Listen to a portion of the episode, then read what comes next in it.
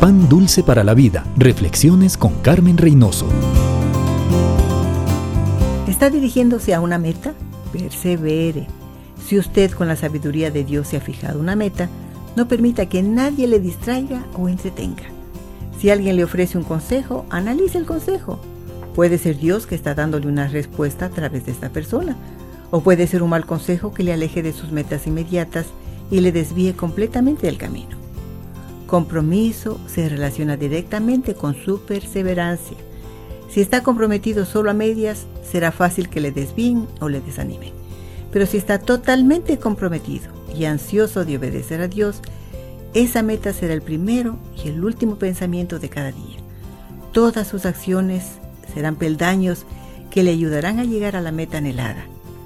Con una meta en mente, podrá desechar las interrupciones que se crucen en su camino y tomar siempre las decisiones correctas. Pan dulce para la vida. Reflexiones con Carmen Reynoso.